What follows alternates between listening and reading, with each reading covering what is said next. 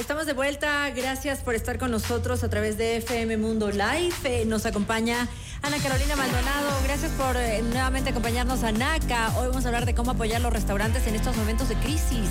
Y eso es lo que tú estabas hablando a través de redes, ¿no? Así es, mi Carol. Eh, yo creo que esto aplica no solo para mi industria, sino también para todas las industrias. Esto es un momento durísimo, tenemos que tener cuidado, por supuesto. tenemos que tener las precauciones necesarias y siempre mirar los espacios de comunicación que nos dan la las noticias reales y veraces, pero una de mi, uno de los de los gremios más afectados siempre es el turismo, sí. ¿no? En general. Y, hoy día les traía unos datos eh, que creo que son importantes este, compartir con ustedes, como para que vayan entendiendo cómo está armada la ciudad, la ciudad ahorita sí, eh, en temas eh, turísticos, ¿no? Y, les traigo unos porcentajes interesantes de analizar el día de hoy, porque un poco el, turismo se distribuye en varias actividades, ¿no? Una de esas, alimentos y bebidas, claro. que es la mía, ¿no es cierto? Pero también dentro de esta área tenemos alojamiento, tenemos transporte turístico, ¿no es cierto? Tenemos organización de eventos, tenemos un montón de, de ¿cómo se llama?, de distribuciones por actividad. Para que se den cuenta, alimentos y bebidas es la que tiene el 72% dentro de esta ciudad. ¿Qué significa esto? 72%. Eso significa que el momento en que nos pasa algo como lo que nos está pasando en este momento, un desastre natural o apagones, este, cualquier cosa, ¿no? Que, pueda suceder. Que no nos permita ir a trabajar normalmente. Exacto, que nos impide ir a trabajar. Significa que el 72% de personas que trabajan en esta industria no están pudiendo generar dinero para sus familias. Ajá. Al igual que las personas que tienen estos negocios, ¿no?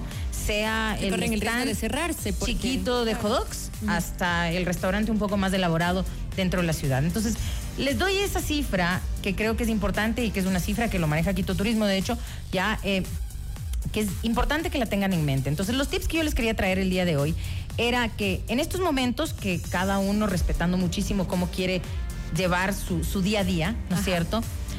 No nos olvidemos de los restaurantes, ¿sí? Este, hay formas desde nuestra casa o saliendo menos que podemos apoyarlos. El, el primero, el delivery.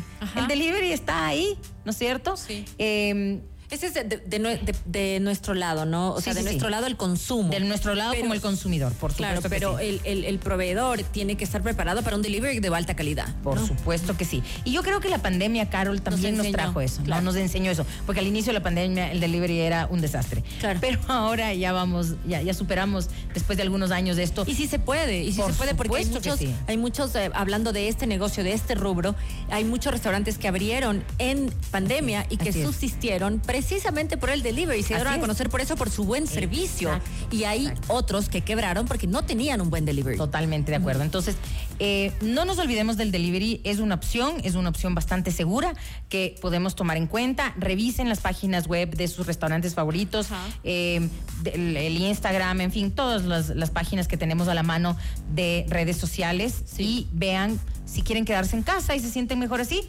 Chévere pidan un delivery este fin de semana. Apoyemos eso. También, obviamente, ante los toques de queda que tenemos ahora, los restaurantes, grandes o pequeños, se ven en la necesidad de adaptar sus horarios. Entonces ahora también vamos a ver que mucha gente va a salir en las tardes, ¿no es cierto? Porque claro, como cerramos temprano en la noche, porque, ojo, es importante que entendamos también. Se hace un almuerzo alargado. Todo esto es una cadena de valor. Es decir, si tenemos que estar en casa a las 11 todos, ¿no es cierto? Según lo que nos indica la ley. Eso significa que el restaurante tiene que como mínimo cerrar sus puertas a las 10 de la noche. ¿Ya? Eso significa que tiene que dejar de dar servicio por lo menos media hora, 45 minutos antes. ¿Por qué? Porque hay que ordenar, hay que limpiar, hay que arreglar todo. Y de ahí hay que velar porque nuestro equipo de trabajo, eh, ya sea que se vaya en transporte público o se vaya en transporte de la empresa, llegue a sus casas y a las 11 de la noche esté ahí. ¿No? Entonces, todos están adaptando sus horarios. También muchos van a adaptar sus cartas, ¿no es cierto? Claro. Y es importante tomar esto en cuenta. Y cada restaurante de la ciudad está comenzando a poner en redes toda esta información porque la comunicación ahorita es, clave, es importantísimo. Entonces, sigan a sus restaurantes favoritos en redes y vean qué, qué cambios están haciendo ahora para que podamos pues ir si queremos en la tarde y nos vamos a la casa a las 6 de la tarde. Y chévere, Hacemos un almuerzo prolongado. Hacemos un almuercito prolongado, exactamente. O si no quieres hacer el almuerzo prolongado, pero pides en casa pides en casa o vas un ratito, te tomas una cervecita, un traguito, un cóctel, picas algo, de ahí vas a casa debemos seguir, como les dije al inicio del programa, el día de hoy, eso es muy, muy importante, ¿no? Entonces, como les decía, hagan uso del delivery, aprovechen los nuevos horarios, aprovechen los precios o promociones para quienes estén ofertando precios y promociones y no dejemos que ese lado de la industria sufra y caiga nuevamente porque, porque no hemos parado. No hemos parado desde la pandemia.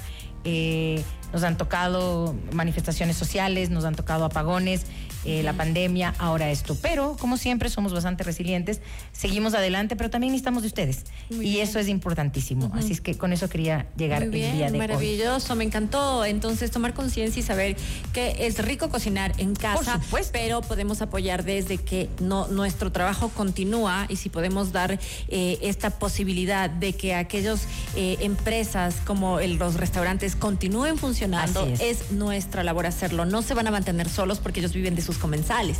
Y eso somos nosotros, ¿no es cierto? Entonces eh, hay que hacer uso de ese delivery y por supuesto siempre y cuando ellos tengan también este delivery bien organizado, bien preparado y sean claros y sean rápidos y lo estén haciendo bien, porque creo que es un trabajo de parte y parte, no de lado y lado. Sin duda alguna. y para los que decidan salir de casa, sin duda alguna, tómense un tempito. En estos momentos de tensión también el entretenimiento, el entretenimiento, perdón, es clave en nuestras vidas porque necesitamos también aliviar un poco esa tensión emocional que todos sentimos, ¿no? Claro, salir. Y, y, para algunas personas desde el deporte, fantástico, para otras será el cine y para otras como yo es salir a comer. no, hoy día almorcé en el centro porque tuve una reunión ahí. Eh, el, día miércoles salí a comer, ¿no? Porque quería hacerlo. Eh, hoy de noche por ahí lo hago también.